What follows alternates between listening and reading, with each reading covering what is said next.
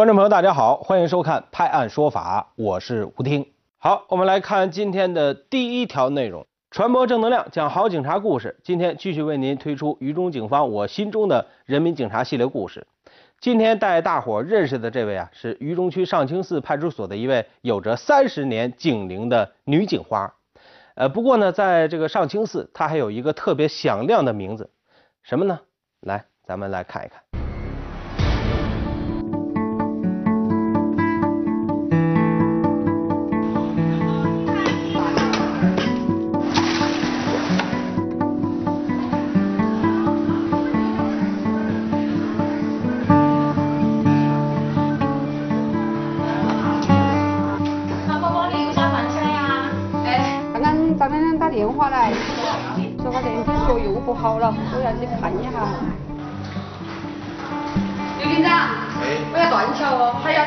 电话哈。要得，妈妈。我是樊荣，今年四十八岁，现在是渝中区公安分局上清寺派出所的一名社区民警。时间一晃，已从警三十年。从刚参加工作时的小樊，我现在都成了他们口中的樊婆婆了。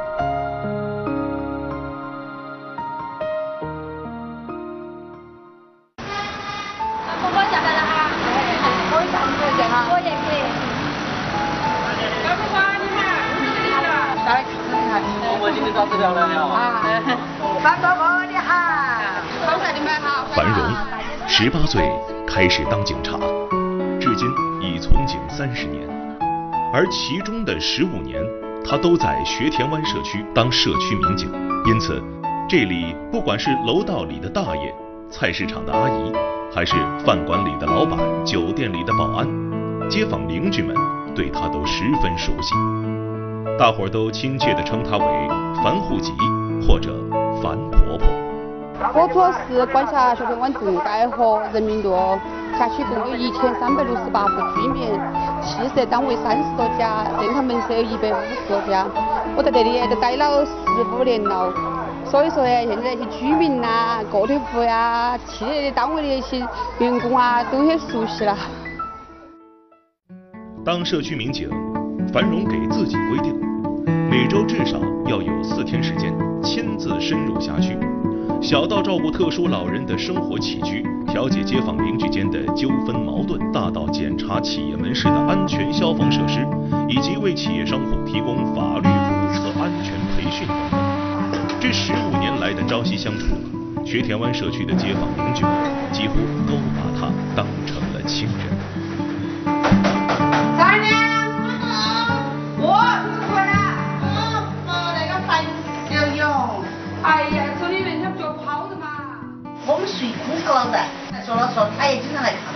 说有啥子事情的话，我给樊勇打电话，一打电话马上就来了，来得快得很。说老实话，我们樊勇真的很好，说老实话，真的很好。我认为社区民警都是要树立为群众的服务意识，要多为群众解决困难，那个样子呢，群众才会信任你，才会支持你的工作，和你一起共同维护好社区的治安。近年来，智能社交越来越普及。尽管已经年近五十，樊荣仍学习利用一些科技手段对辖区进行智能化管理。今年六月二号，有热心群众在街上发现了一个迷路走失的小孩，将孩子送到了上清寺派出所，但因为孩子有明显的智力障碍，交流中问不到任何信息，值班民警一时束手无策。因为那个小孩呢，他不能表述噻。好，正好那个时候啊，我好像有建了一个微信群，为这个群，我就把那个小孩的照片发到那个微信群里面。那个微信群里过后，群里就有居民来这个微信群里这个可以给我回复了。最后不到半天，那个娃就找到他的父母了。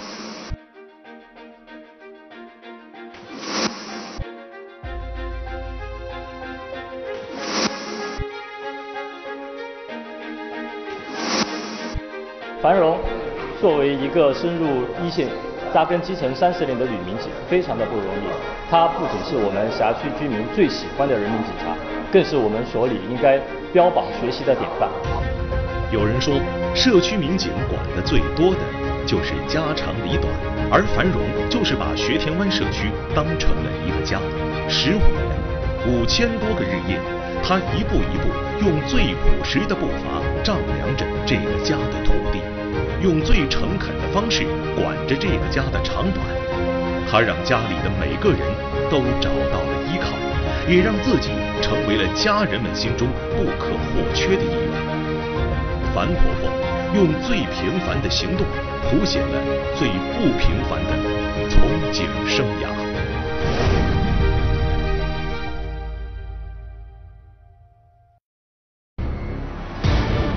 在社区民警这个普通又繁琐的岗位上，樊荣真正从小媳妇熬成了婆了。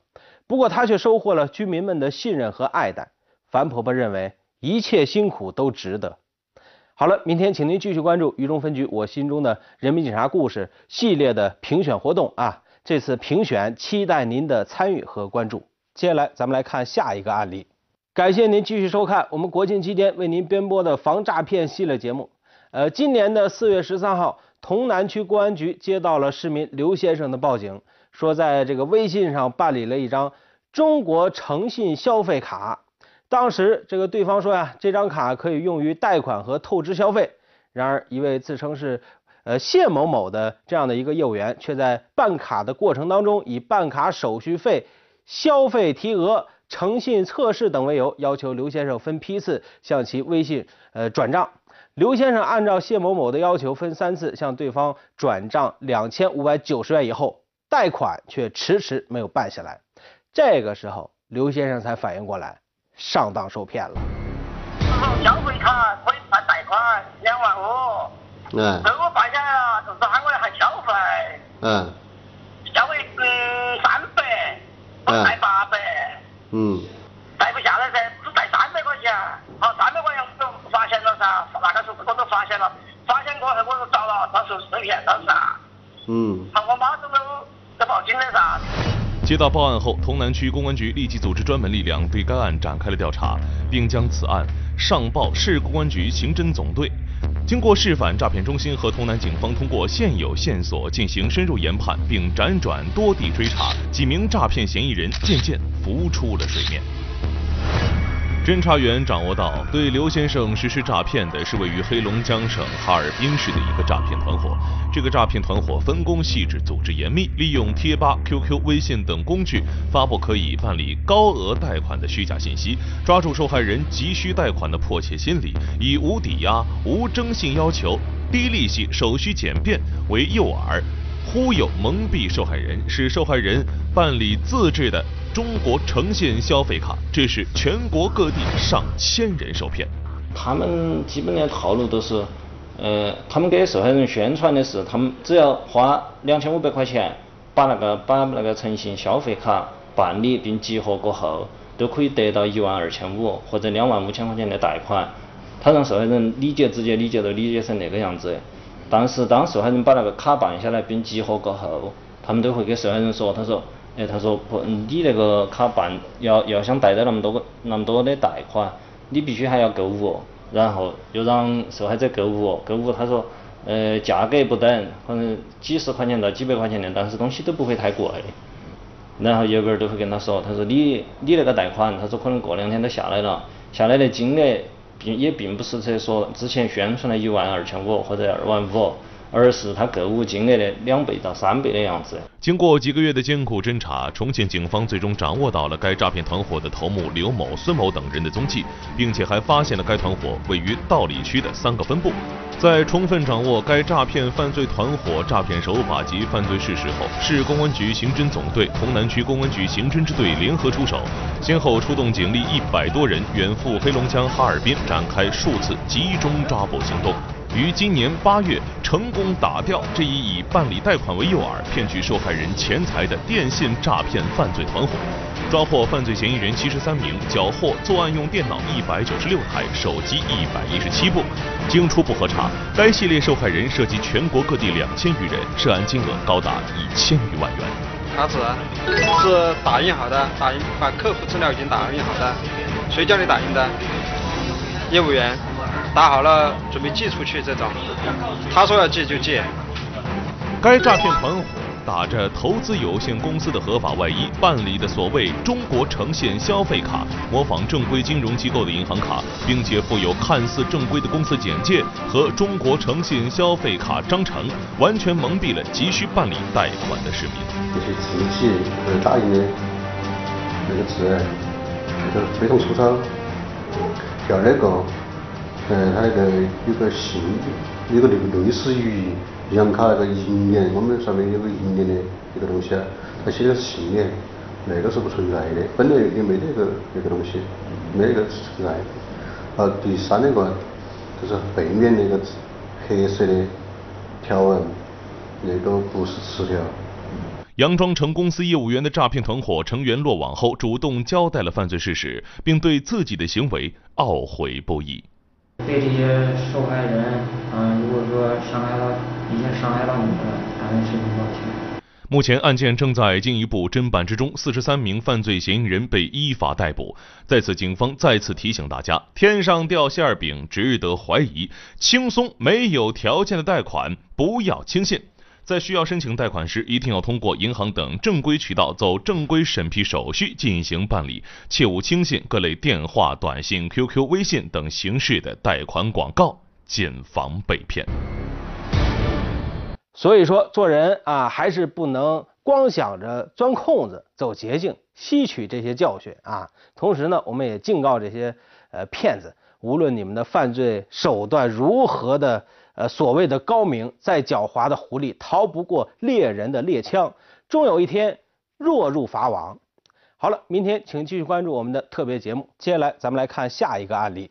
李师傅在沙坪坝的青木关镇为农贸市场送水果和蔬菜，他自己有一辆三轮车，每天早上三四点钟啊出门拉货，工作非常的辛苦，赚钱非常不易。几天前，李师傅遇到了一起莫名其妙的交通事故，还赔了钱。事后他越想越不对劲儿啊，不对劲儿在哪儿呢？来，咱们来了解一下。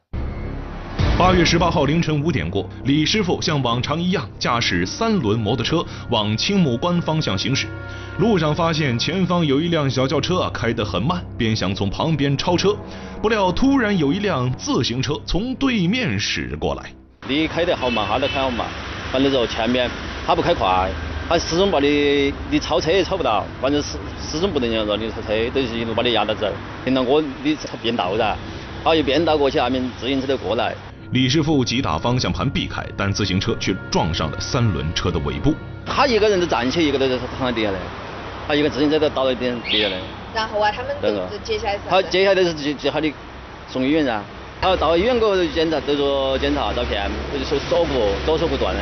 当时你听到那个消息的时候，你你？脑壳里想，没干啥子，就就就不得很那个那个啥。我没情况的话，就是我们也没从来没遇到过这种事情，都是都感觉都是很着急嘛。他也是觉得好像你都还就那个事情啷个解决，就是。当时几人围着李师傅要求赔偿。反正我就说在医院医，他也不同意在医院医，反正始终不同意在医院医。他不想去医院医。哎，他不在医院医，他要回老家去医。他说这赔了两万五。当时李师傅把东拼西凑借的两万五给这伙人时，他要求当面点清，还用手机拍下了一段对方点钱的画面。保存哪个保存哪个？他不然不保存，他都想好就对人乱想，他要关了他都自自己都保出去。没想到的是，没隔几天，李师傅的一位朋友说起几天前的另一起三轮车交通事故，和李师傅说的情况呢，感觉是一模一样，而且也被赔了两万五千元。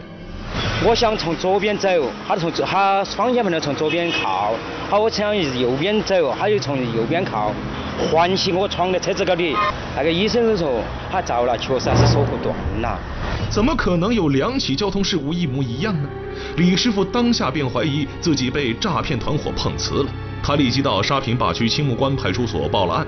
民警通过分析发现，两起案件很相似，都是前方轿车突然停车，三轮车超车时与对面来的自行车相撞，而且受伤的部位全部都是锁骨骨折啊。因为同样一个交通事故，而且所造成的伤害的地方啊，都是都是一个地方，本身都值得可以。办案民警意识到这很有可能是一个长期作案的碰瓷诈骗团伙，民警立即展开调查，发现这伙人非常狡猾。他们选择作案的地方都避开了监控摄像，但通过李师傅和王师傅的描述，办案民警大致掌握了犯罪嫌疑人的体态相貌。于近日在沙区大学城附近，将正在踩点的四名嫌疑人抓获。别动，跪下。好，行了，可以。靠近，先靠近。回来。先考，先考，你先考。你来靠到兄弟们。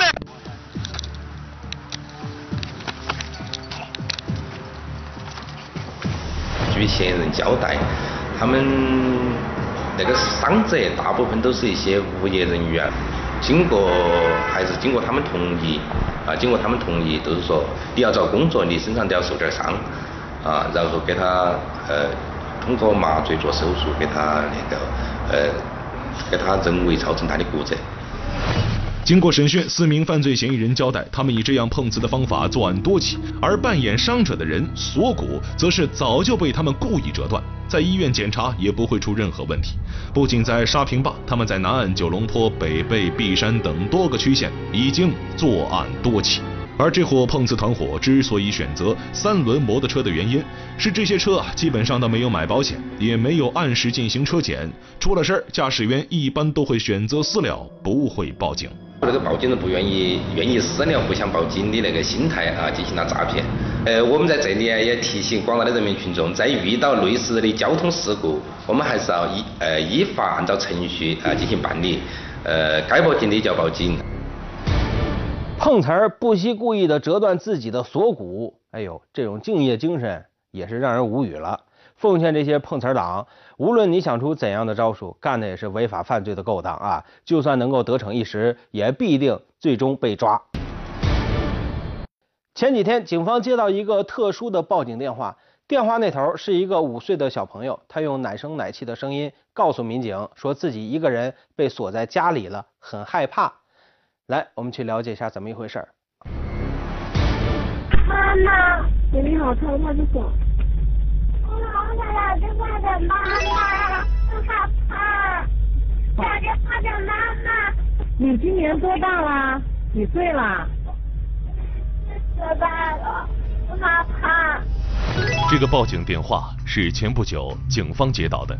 听到电话那端传来这么一个奶声奶气又有些害怕的声音后，警方非常重视，一边通过电话安慰那头的孩子，一边尽量询问出有效信息。你旁边有没有大人？没有啊。那你能告诉阿姨你在哪边吗？这个这个小报纸。是多少栋知道吗？你在家等一下，我们马上喊一组人到你家去。根据孩子断断续续说出的信息，民警得知电话那头的是一个小男孩，叫圆圆，今年五岁，住在某小区高层。为了保证孩子的安全，民警很快赶到了现场。还有人？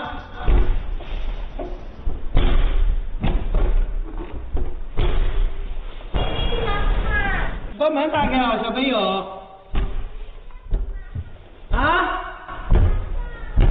呃，小孩在房间里，因为他门是反锁的，然后在那个一直哭，然后我们民警呢一边在那个安抚他。然后一边在想办法联系他那个家里的那个，看能不能联系到家里人。哎，不要急啊，小朋友，小朋友，你妈妈电话多少？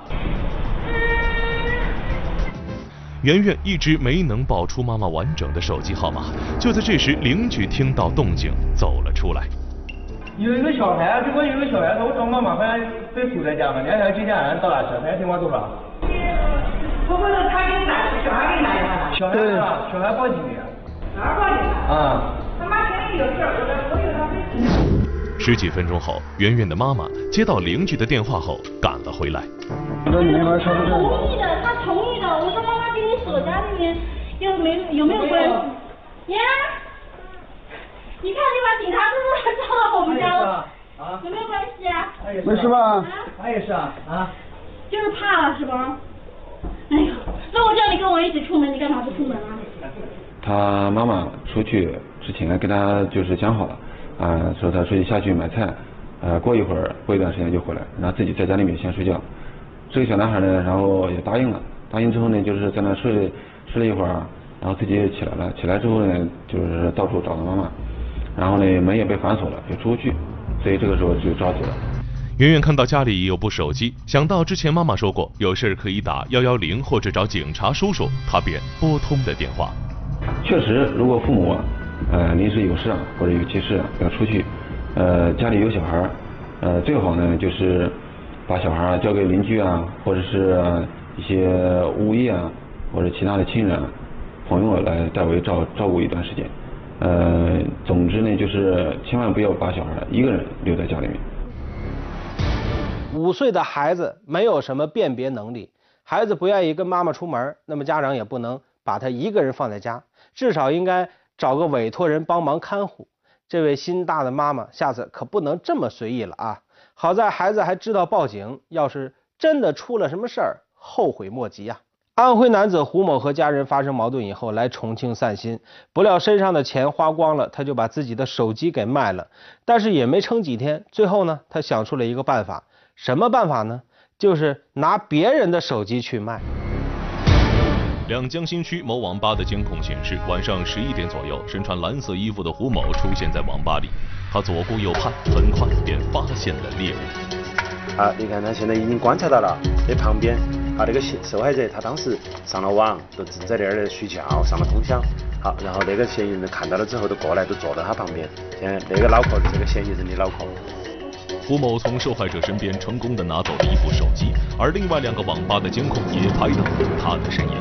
他观察到那个画面右方那里，哎，还有一个手机摆在那儿的，那儿都有一个受害者，现在也是在那儿上网，然后情况也跟之前那个受害者是一样的，也是上了通宵睡着了。你看他都过去了，把手机正在充电的一部手机拔掉，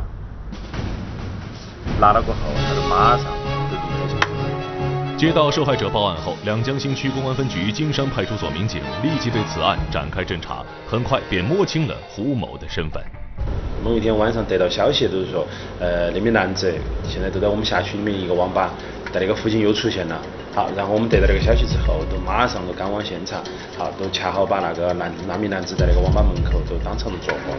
通过审讯，胡某交代了自己先后七次在网吧盗窃手机的犯罪事实。目前胡某已被公安机关依法刑事拘留。啊，我们在这儿就要提醒所有在网吧里面上网的人，不管你是在上网也好，你是在那儿睡觉也好，你的随身物品一定要妥善的保管，尽量是放到个人贴身的包包啊，或者是衣服里的口袋里面。这胡某真是可恨，专门在网吧行窃啊！不过这个嫌疑人为什么选中网吧呢？都是因为很多人在上网的时候警惕性不高，所以还是那句老话，小心为上，不要给犯罪分子钻了空子。